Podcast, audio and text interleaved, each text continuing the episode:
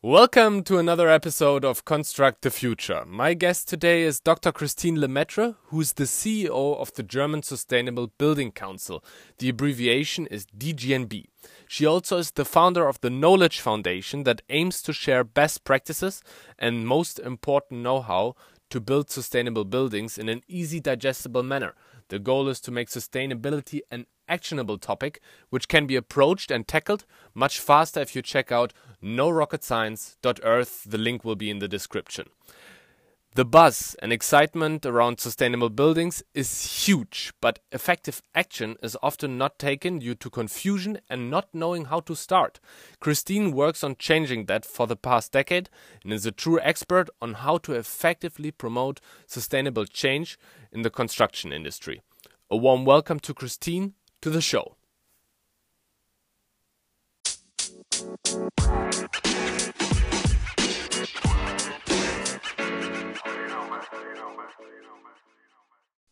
Hello, Christine. So, in 2009, the DGNB started awarding certificates for sustainable buildings. How has DGNB evolved since then? Yes, hello. Um, well, yeah, I think we evolved quite a bit. I mean, when we started, we uh, we were just six people in a three uh, off in a very small office space in Stuttgart, um, and we had one scheme for office in in the pilot version. Um, and starting in 2009, after we awarded the first certificates, we started building the organization, started to to build our profile as well as expanding the certification system. So we we started to set up working groups for for different user types to evolve the the system. We started a, a training program to really bring this idea of in our understanding of sustainable buildings uh, to the market. Um, we started to become more and more active in, in various areas of, of sustainability in the built environment. Um, and now, more than 10 years later, we're um, 60 people, so basically times 10. Uh, we have more than 1,300 members, um, and I think we're very well recognized nationally we, as well as internationally for our expertise, our certification system, uh, which is still, I think, up to today, um, I think one of the most ambitious, uh, holistic, and and scientific based certification systems for buildings and city districts out there. Um, one of the things, Christine, that impressed me during my preparation was, um, yes, you said you got quite a bit done. At the same time, uh, when you get interviewed, so you sometimes say, um, "Yeah, we got we got quite a bit done, but uh, at the same time, also not as much as I would have liked to." um, which is kind of um, the drive, I think, that is speaking out from you that you would like to get things done much, much faster. What were maybe things where you were thinking, um, this might only take one year or half a year or two years, and then it took much, much longer? Where would you like to be in certain areas where, yeah, it took an unexpected amount of time? I think this is very hard to to single out. I think in general it is uh, it's an area where you need to to to have a lot of conversations with people to really meet people in person. And uh, it's not just enough to maybe put a great certification system out there great position papers and and then really assume that people will read it will understand it and and will apply it. So to really make this kind of transformation it is for us it's super crucial um, to have this this conversations with people, to do events, to to meet people, um, and and that is always sometimes a bit challenging. Where I always think, okay, let's do a workshop next month, and then you know it takes time to find a, a suitable date for everyone, and then it's in three months' time, and so mm. things are always taking longer because you know you rely a lot on people, and I think sustainability is something it's not about having not having the technical solutions. It's not about not knowing what to know. It's really about reaching people and mm. that that takes time and that takes energy and that takes effort and this is nothing you can decide from yourself because you know you need the other person to will to be willing to receive and and to have this kind of conversation to have the meeting to have workshops and and events. And so this is something where I always think, well, you know, let's do this and this and this, but then you always have to put it on a timeline, and then it always takes a little bit longer than uh, what I would like to see. okay. W would you say that uh, COVID has accelerated this process of communication? Because I completely get um, that your message that is probably not um, not doesn't have the same priority for everybody in the industry as it has for you. Um, was it easier to get it on the table, let's say during COVID and more back-to-back -back meetings, or was it sometimes also more difficult because some people you simply have to meet? Um, I think a mixture of both. I think certain things uh, we put out there right away after after the pandemic started and everyone was basically sitting at, at home in home office. We started to do info webinars about many topics, and uh, that was very well received. So we, we reached a lot of people in a very short amount of time. Where I see we really miss this uh, personal meeting is when you want to do conceptual work like when you develop new things when you we just launched a few weeks ago an european organization to basically what we're doing to bring it uh, to brussels and a european level. And um, and and these kind of, of processes they they take longer time if it's just done virtually. Instead of you meet and you sit together one or two days uh, and then everything is basically discussed and decided. So i think it always depends um, and to build a relationship with people you don't really know i think it's much harder to do that virtually than doing it uh, when you meet them in person. When um, when i uh, when we talk about the topic of sustainability which is a broad topic but now in um, construction and the building industry it can be approached from many different angles. Also um, when I looked uh, on the events on LinkedIn, you have many very specific events that uh, that tackle construction industry. Where would you say are the biggest levers, maybe, um, where you would say that there's the biggest chance to make progress quick and effectively? If you could maybe name three that come to your mind in terms of target audience or measures or... in terms of measures in terms of measures if i would uh, if we would be sitting down today and say hey what are the three most important things we can do to make um, construction more sustainable?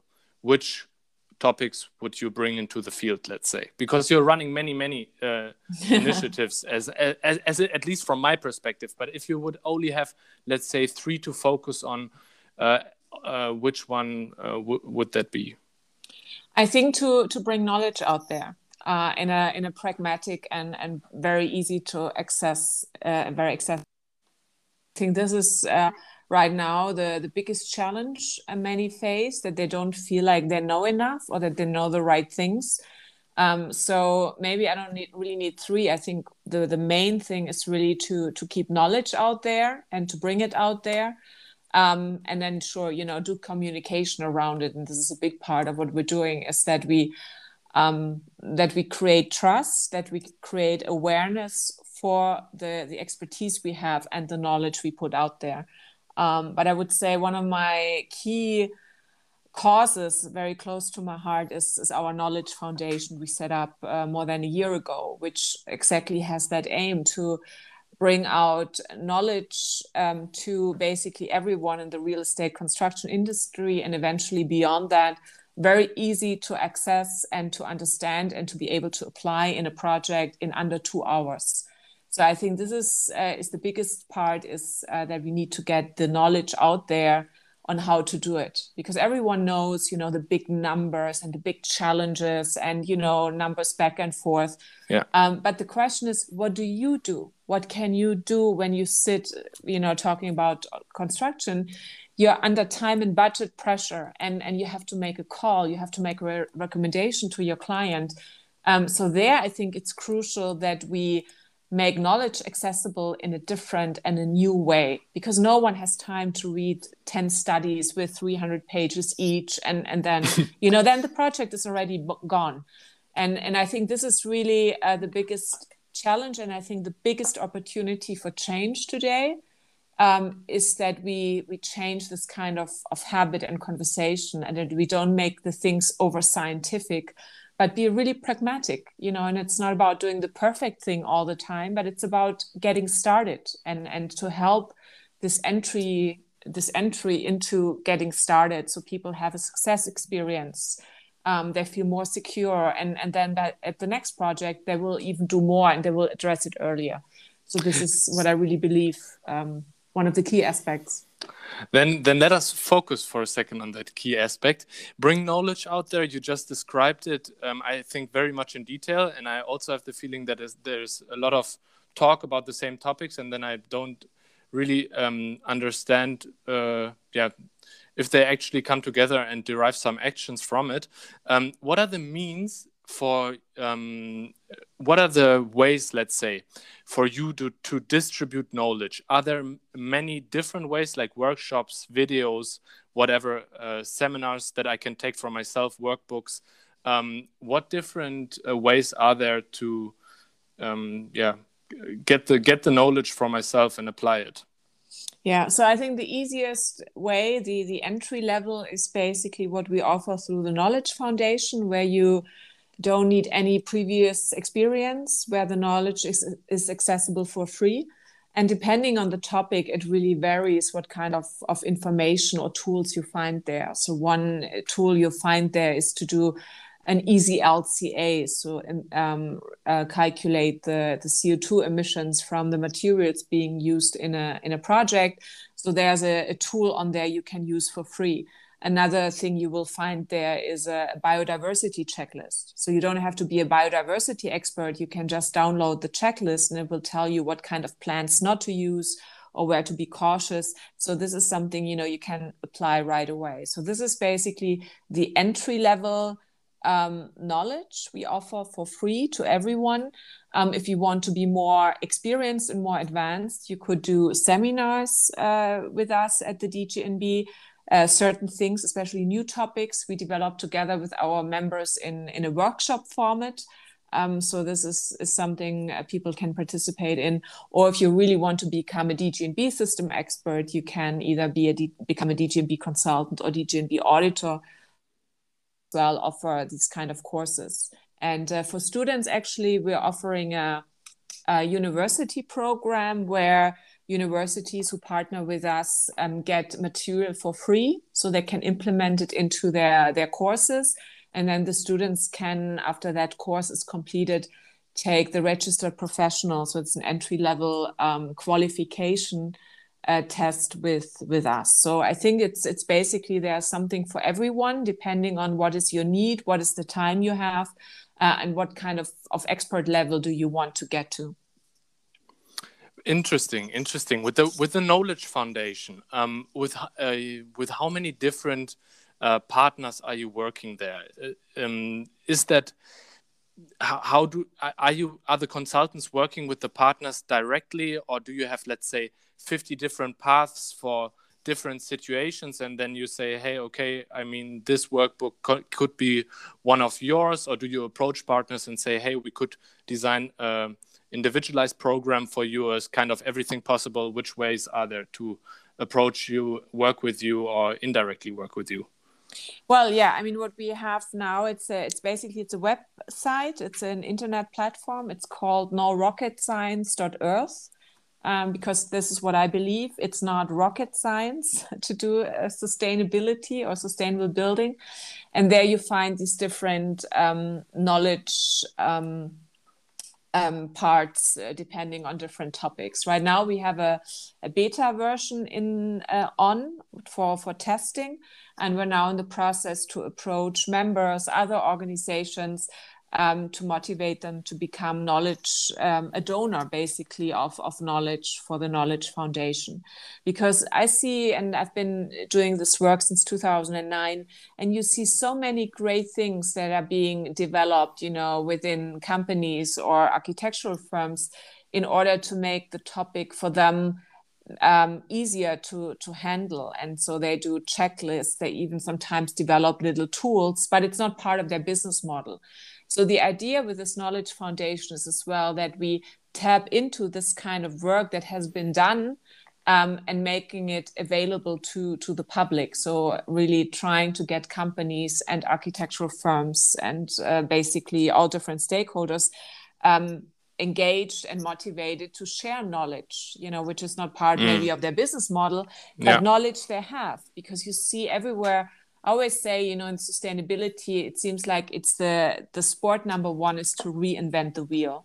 I don't know how many lists of criteria yeah. I had to look in in more than 10 years, you know, where every everyone is trying to define it a little bit different but in the end it's it's basically it's all the same maybe it varies a little bit and to save that time and to tap into all that incredible work that has been done everywhere um, yeah. that is the idea of the knowledge foundation yeah cool christine i got an uh, i got sometimes the same impression i mean i'm very short um, into this industry because i built a media agency and then um, decided to go into construction because I thought it's a diverse environment with many different parties, let's say.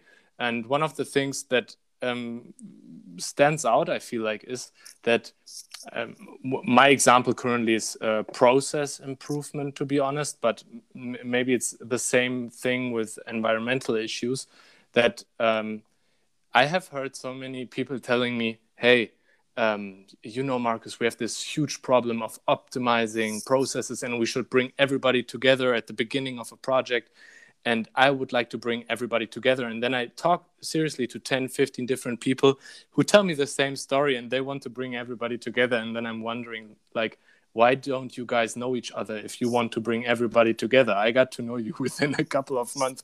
That's that's a little weird, but um, hey, one um, one thing I would like um, to discuss with you uh, one more time is uh, you said one time sustainability.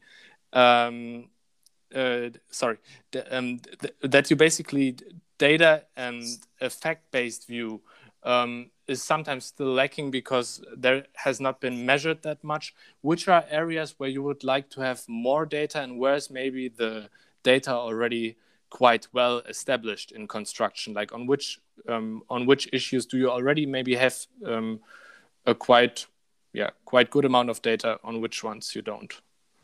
Well, I think on the on the product material level, there there is uh, already quite a lot of data out there, and the the product material manufacturers they pretty much know about their their products.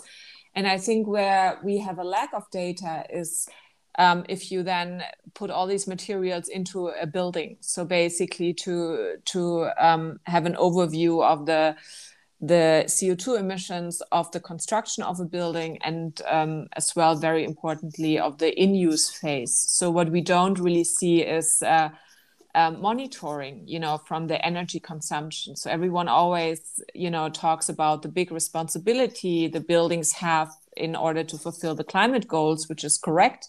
But on the same side, we don't have a culture of transparency. We don't have that for every building in Germany, or you know, not internationally is, is even uh, worse. But even in Germany, you know, we don't really know the energy consumption um, of of every building in in detail. And I think this is something that has to change. And I think construction industry is really governed by this um, culture of intransparency. You know, we don't have this culture of of asking, you know, how did it turn out? We always see the great renderings, the great pilot projects, they're being advertised and, and all the things there will be.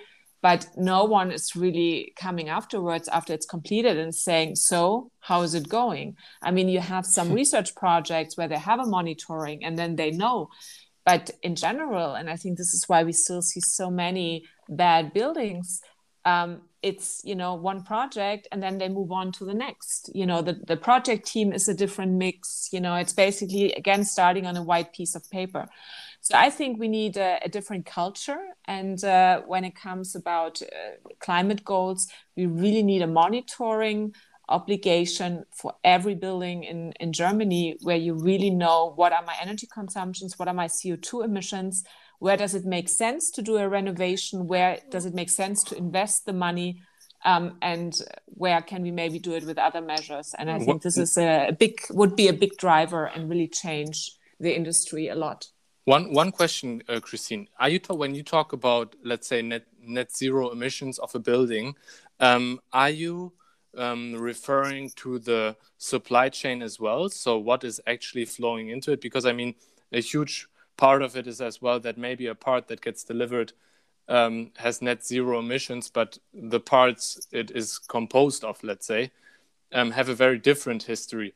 Um, are you talking about? Uh, I, wasn't sure. Were you talking about this aspect or having the building once once it stands emission free? once it stands. I mean, this is the political definition. And if you look okay. at the building sector, it's the emission from the in use phase of okay, the building. Okay. Okay. And the emissions from the materials, they are basically calculated in the industrial sector. Mm. So we have in the building sector, when we do new construction, we have a big responsibility of requesting um, materials which have a very low CO2 footprint. Um, but when we talk about the responsibility of the building sector, um, the first step is is the operational part so the in-use phase of a building heating and and all the um, the processes going on in the in the building. So it's basically it has these two elements and i think that what makes construction is the the ultimate um, mingling and, and bringing together of all the sectors. You know you have the industrial sector with the building materials which are kind of part of a building. You have the in-use phase. You have uh, this topic energy production on buildings where you know you tap into the mobility sector. So that all comes together on a on a building scale on a city district scale. So i think we have to be aware but we as well have to be transparent on what kind of requirements and target values do i put um, on on what topic and on which stakeholder and which stakeholder is responsible for what um, mm. And what we see now is like there's a lot of awareness, which is great. I think in the past two to three years, the awareness has really been very intense around that topic. But at the same time, like what we discussed earlier, is kind of reinvent the wheel, or you meet yeah. a lot of people just because for them it's new, they think yeah. it's news to everyone. So you have a kind of a right now it's like everyone spinning is, spinning is wheels of a car yeah it is you know everyone is like very hyper and nervous yeah. and and what to do and uh, we're wow. really trying to be you know try to to be systematic and and to really follow in a systematic approach and and data driven and fact based instead of you know jumping from one trend to another you know today everything is smart it's circular yeah. it's i don't know you know but in the end when we talk about sustainability all these things have to come together in the most optimized way for that concrete building. And uh, and i think this is it's what we have to acknowledge and what we have to work on. It's not a marketing thing. It is and you have to be basically really look at the building at its cultural climatic context and then make the right choices for that building on that site and not always have this one fits all discussions and approaches because that is per definition it's wrong. Construction doesn't work like that. Yes um, uh, I, I completely believe in your approach. I mean you also when i asked you what would be the one topic you were talking about the knowledge foundation bring out knowledge. Um, also when i was checking out your website and the different seminars i think one can really see that you want to make an offering to pretty much everyone you can so that the knowledge is accessible to him her. Um, at the at the end of the episode uh, christine I w- uh, encourage my guests to give out a last message to the audience. Is there anything you would like to share or something you want to promote maybe to get started. I think this is really uh, i think this is is what we need today. I mean if you look at at the climate uh, goals the cop 21 was in 2015 when the world was excited about the 1.5 degree uh, scenario. This has been six years. And six years later we're still having these general discussions you know like what i said earlier the big numbers being thrown around and the big responsibilities for everyone. Mm. but we haven't really been able to to really make it a, a, transformation. It's like you know you see the big companies the big corporations they're moving they're doing their commitments. But if you really want to change something it has to be become like we say sustainability has to become the new normal. It has to become the new standard for a small architectural firm as well as for a um, a construction company for everyone. And so i think the the main part is that we have to get started that it's not about always having like the perfect solution but it's about doing your part you know that we trust try in every project we try to make it better um, and i think from that we learn people have this experience of having you know, a success as well. And then for the next project, they will try to even do more.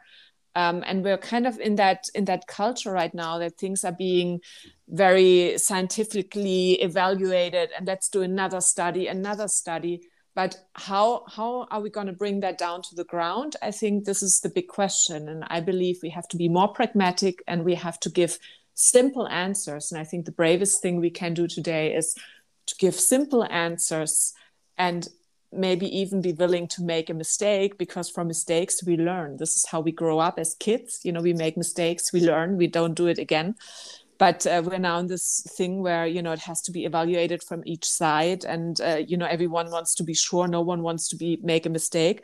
But that way we don't move. So get started today. Try. Use the knowledge that is out there because i think everything is already out there. Um, do some of the research, use the, the things we offer as DGNB, just get started and learn and and evolve. And I think this is uh, that is what I really would like to see from everyone. Yes. Uh, after these last remarks, Christine, uh, not much more I think can be said. Thank you very much. Yeah, you're welcome. It was a lot of fun. Thanks. Thank you, everybody, for listening to this episode with Christine. Now it's feedback time again. I would like to have your feedback on the episode, um, how you liked it, if you disliked it, um, which topics you might want to hear in the future, because this podcast tries to do research on how to affect change most effectively in the construction industry.